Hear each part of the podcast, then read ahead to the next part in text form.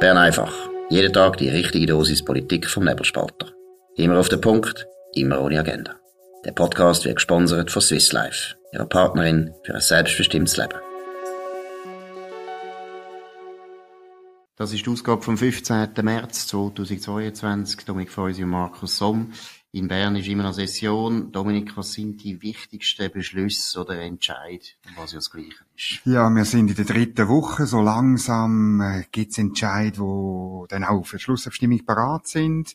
Einerseits äh, die Lex Koller bleibt, wie sie ist. Ähm, vielleicht ganz kurz, vor etwa fünf Jahren hat man sie lockern Dann ist Jacqueline Badran auftreten, hat die Lockerung verhindert, ist von SRF abgeführt worden als große Retterin vom heimatlichen Grund und Boden von dem Land. Dann hat sie eine Verschärfung ähm, angeteigt und die ist heute im Ständerat äh, gescheitert. Also es bleibt alles so, wie es ist, ganze Übung äh, für, für nichts Spezielles. Und dann, was aber vielleicht noch relevanter ist, der Nationalrat hat äh, eine neue Regelung von der Serafe oder eben früher hat es geheißen Bilaggebühr für die SRF zugestimmt. Eben seit der letzten RTVG-Revision müssen ja Unternehmen auch ähm, Serafe-Gebühren zahlen für die SRF, obwohl sie gar keine Ohren oder Augen haben zum SRF konsumieren. Und eine Initiative, parlamentarische Initiative vom äh, Gewerbeverbandspräsident Fabio Regazzi ist durchgekommen, im Nationalrat, wo sagt, wenn eine Firma weniger als 125 Mitarbeitende hat, muss es nicht gezahlt werden. Das ist noch interessant aus zwei Gründen. Also erstens tun wir da jetzt gerade äh, zitieren aus der Webseite von SRF. Genau. Und dort wird der Fabio Regazzi aufgeführt als Nationalrat SVP. Das ist falsch. Er ist von der Mitte. Freudchen. Und es ist ein bisschen ein Freudscher Verschreiber, würde ich sagen. Unsere SRG-Kollegen können sich nicht vorstellen, dass es auch Leute gibt, die äh, SAG kritisch sind, die nicht bei der SVP sind. Aber eigentlich jetzt aus der Sicht von der SAG muss man sagen, würde ich jetzt behaupten, das ist eigentlich eher eine gute Nachricht auf den ersten Blick, weil der Gewerbeverband ist ja eine von diesen ganz wichtigen, grossen Organisationen, die ein bisschen liebäugelt mit der Halbierungsinitiative. Ja, sogar dabei ist. Und eigentlich dabei ist. Aber mhm. es ist, es ist natürlich der Punkt, dass wenn sie das durchbringen, mhm. dass die Unternehmen oder die kleinen Unternehmen nicht mehr müssen zahlen müssen, mhm. dann ist eigentlich ein wichtiger Grund für den Gewerbeverband da überhaupt mitzumachen, weggefallen. Und könnte genau. natürlich sehr wohl sein, dass nachher der Gewerbeverband eben sagt, komm, machen die Halbierungsinitiative mhm. selber. Wir tun nicht mehr, nicht mehr unterstützen. Und das wäre natürlich aus Sicht von denen, die für die Halbierungsinitiative sind, eher eine Schwächung. Also das heisst im Prinzip, auch wenn auf den ersten Blick der SAG da viel Geld könnte verlieren, ist es eine gute Nachricht, wobei viel Geld, oder? Die grossen Zahler sind natürlich die grossen Firmen. Natürlich. Und wenn die ganz grossen Firmen wie Novartis und Roche und UBS und der ABB und so weiter immer noch SRG-Gebühren zahlen, dann fällt das nicht so ins Gewicht. Aber politisch fällt es gross ins Gewicht, weil es hat nichts, eigentlich die Serafe-Gebühr, würde ich sagen, beim Gewerbe natürlich, äh, unbeliebter gemacht eben als eben die Regelung, dass man muss zahlen, wie du es richtig gesagt hast, als Firma, während doch alle Mitarbeiter und auch der Chef, alle zahlen ja schon die Gebühren. Genau. Es ist nicht einzusehen, warum die Firma gerade nochmal muss zahlen. Ja, nur absurder wird's, wenn eine Firma, gerade so zum Beispiel im Baugewerbe, weißt, wenn es eine Arbeitsgemeinschaft gibt, zum Beispiel zum Bauen von einer sagen wir jetzt, einer Velobrücke, oder? Bauen eine Velogruppe, drei Firmen zusammen, oder? Eine Arbeitsgemeinschaft. Dann muss, die Arbeitsgemeinschaft wird nochmal Serafe-pflichtig, eben wenn sie mehr als 500.000 Franken Umsatz hat. Das heißt, eine Firma zahlt unter Umständen zweimal, also insgesamt, wenn man es zusammenzählt, dann dreimal. Und ich habe einmal ein, ein Beispiel geschrieben, irgendwie von einem, von einem, äh, das ist noch absurd, von einer Arbeitsgemeinschaft, die einen Tunnel gebaut hat. Und im Tunnel hast du weder Fernsehempfang noch Radio Radioempfang. Aber auch die Arbeitsgemeinschaft hat auch noch müssen Seraphengebühren zahlen. Also ich glaube, das ist überhaupt einer der ganz grossen Fehler gewesen, die die SRG gemacht hat mit der RTVG-Revision, wo sie zwar gewonnen haben, sehr, sehr knapp, mhm. aber meiner Meinung nach, um die Beliebtheit der SRG zu untergraben, hätte man nichts Besseres können machen als eben das, dass man die ganze Wirtschaft im Prinzip äh, gezwungen hat, dass sie müssen zahlen Weil es sind teilweise Beträge, die man sich gar nicht vorstellen kann. Also es ist dann wirklich eine, Gara eine Garage, irgendwie eine Autogarage, irgendeinem kleinen Ort zahlt dann Seraphengebühren von bis zu 100'000 Franken. Das sind Wahnsinnsbeträge, wo sich die Leute nicht bewusst sind. Deshalb sind die auch alle so hässig. Deshalb ist der Gewerbeverband jetzt da auch bei der Halbierungsinitiative dabei. Aber wie gesagt, eigentlich ein Entscheid, wo die SRG müsste feiern. Ja, es ist eine, eine, Taktik, eine Taktik von der Doris Leuthard. Wir müssen halt wieder mal über sie reden, oder? Weil mit Hilfe von dem Trick hat sie können die RTVG-Revision verkaufen als ein Franken pro Tag. Oder du erinnerst dich, vor der Revision haben die Privaten nämlich mehr gezahlt, deutlich über 400 Franken 450, 460 irgendwo dort umeinander. Und dann hat man das eben können verkaufen als, es wird für euch, wo abstimmen, ja günstiger. Aber das ist nur der Fall gewesen, weil plötzlich Firmen es doppelt zahlt haben. Das ist typisch Doris Leuthard, genau. eigentlich eine Sozialistin, auch wenn sie gesagt hat, sie sei bürgerlich. Und sie ist von der Mitte. Aber sie ist ein klassisches, sie ist von der Mitte, einer Partei, die es schon lange gibt, aber wo jetzt Mitte heißt. Aber ganz wichtig, wir nennen den alten Namen nicht mehr. Wir haben das abgesprochen mit äh, maßgebenden Leuten von dieser guten Partei.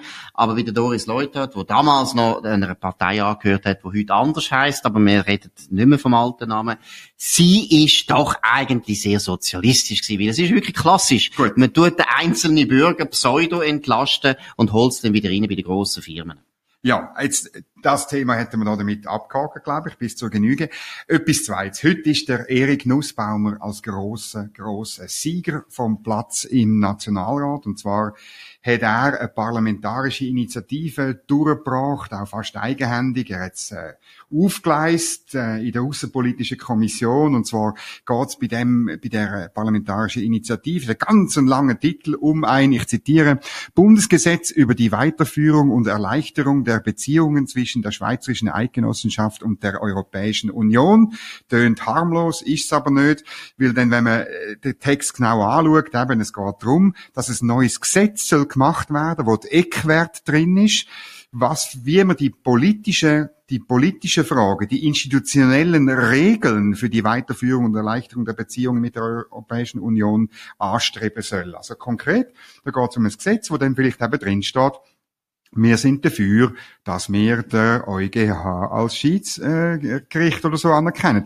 Und es ist interessant, oder, obwohl das ja ein, wenn man es wirklich lesen würde eine brandgefährliche Initiative ist, oder respektive eine, die dazu dient, das Rahmenabkommen 2.0 wiederzubringen, ist das durchgekommen im Nationalrat, und zwar komfortabel mit 127 gegen 58 Stimmen. Das ist wahnsinnig. Das ist absolut wahnsinnig, weil es ist auch insofern interessant, dass ausgerechnet ein Nationalrat von der SP, Erik Nussbaumer, muss man wirklich loben. Er ist ja fast wie der letzte Mohikaner, oder? Er glaubt ja immer noch an die EU und für das muss man ihn eigentlich eher loben, weil das ist eine gewisse, gewisse Beharrlichkeit, die sich auch auszahlt. Aber es ist doch lustig, seine Partei ist einer der wichtigen Gründe gewesen, dass das Rahmenabkommen gescheitert ist, wegen der Gewerkschaften selbstverständlich. Und was ich wirklich gut oder interessant finde, jetzt wieder dem Bundesgesetz, oder? Das ist im Prinzip, man tut dem Bundesrat einfach das Leben wieder verschweren, oder? Ja, wie, wie, soll man, wie soll man jetzt da auftreten gegenüber der EU? Die EU kann nachher die ganze Zeit sagen, ja, aber euer eigenes Parlament will ja wieder ein Rahmenabkommen. Du Bundesrat kommst nicht raus. Also wenn man einen Bundesrat will lächerlich machen im ganzen, auf der ganzen Welt, dann muss man genau das machen, was jetzt 127 Parlamentarier für richtig befunden haben. Ganz einen peinlichen Entscheid aber auch ein Entscheid, der meiner Meinung nach völlig zu nichts führt. Erstens führt er zu nichts, ich habe es vorher angesprochen, Dynamisierung. Es geht ja um Dynamisierung von unseren Beziehungen gegenüber der EU. Die wird immer wieder scheitern daran, entweder erstens, wenn der EuGH ins Spiel kommt, das mhm. ist nicht mehrheitsfähig, und zwar überall nicht, bei den Linken nicht und bei den Rechten nicht. Und zweitens, die EU will vor allem eine Dynamisierung in der Personenfreizügigkeit. Und dort ist die SP eine von den wichtigen Gegner. Natürlich Gewerkschaften sind wichtige Gegner. Also man wird wieder am gleichen Ort sein in drei, vier, fünf Jahren. Man hat aber viel Geld ausgegeben und viel Zeit verloren. Schnell einfach ähm, Stimmenverhältnis. Also die SP hat einstimmig äh, zugestimmt. Zwei sind entschuldigt gewesen, jemand hat, hat nicht teilgenommen. Das sind in der Regel die, die auf die Toilette gehen bei der Abstimmung. Ähm, aber sonst 36 dafür. Es sind eigentlich alle Parteien dafür gewesen, außer die SVP. Es gibt ein paar löbliche Ausnahmen, wo wir wie immer bei Bern einfach gern namentlich ähm, nennen.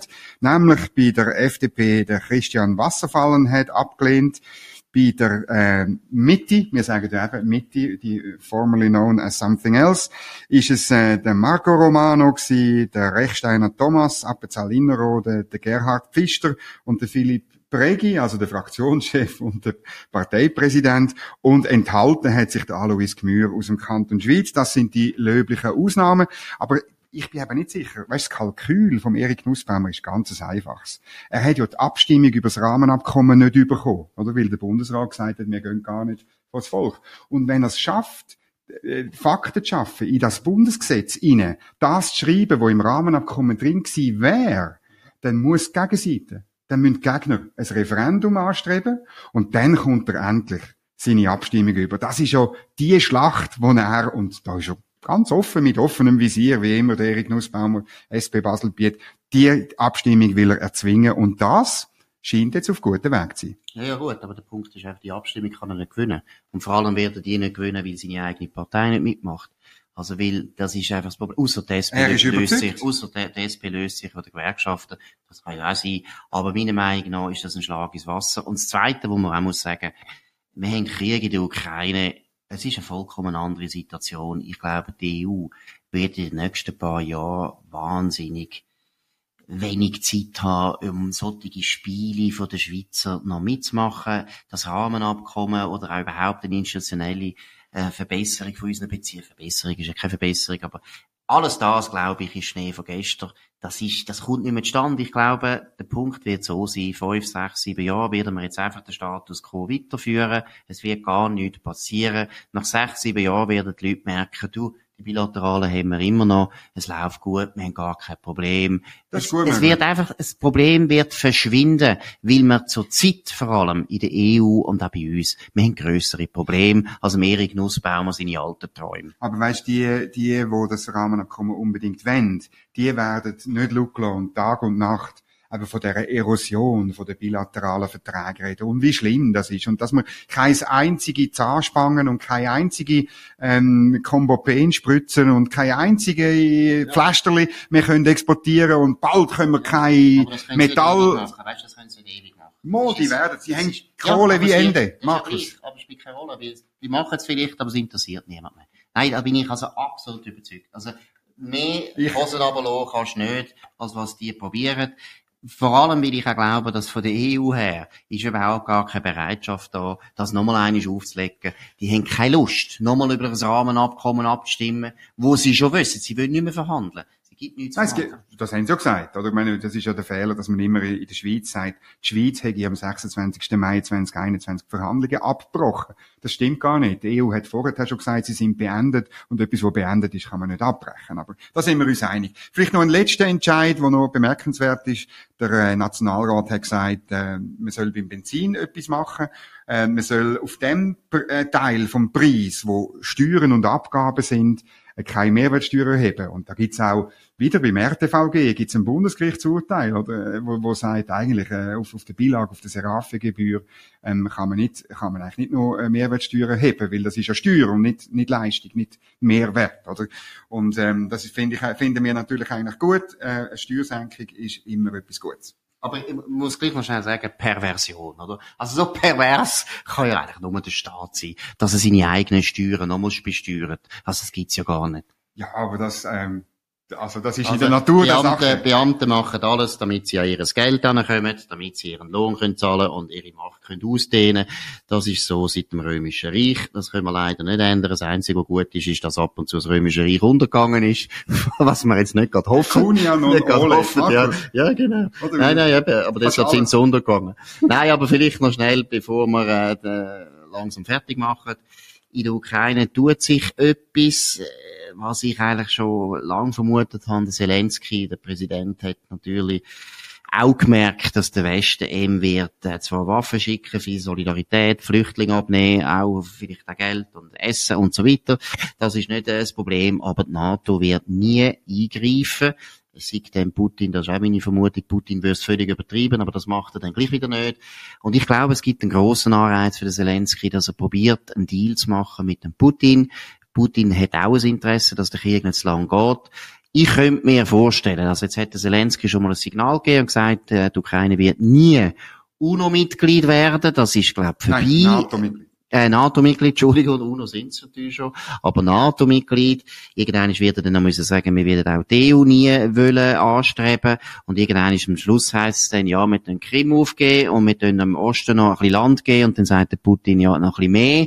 Und dann könnte es dazu führen, dass da Frieden einzieht. Ich glaube, für den Zelensky gibt es einen starken Anreiz, dass er sich mit dem Putin einigt, weil letztlich der Westen wird ihm nicht helfen. Und das hat er wahrscheinlich jetzt gemerkt.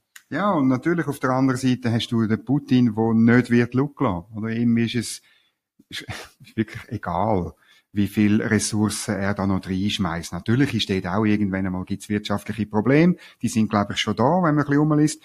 Aber ähm, ihm sind Menschen und Material schlichtweg egal. Das sieht man jetzt. Und, und auch, ähm, er lebt auch in dem Krieg nach dem Motto, ist der Ruf mal ruiniert? Oder hat man das Gefühl, ähm, Bombardement von zivilen Gebieten gehen weiter?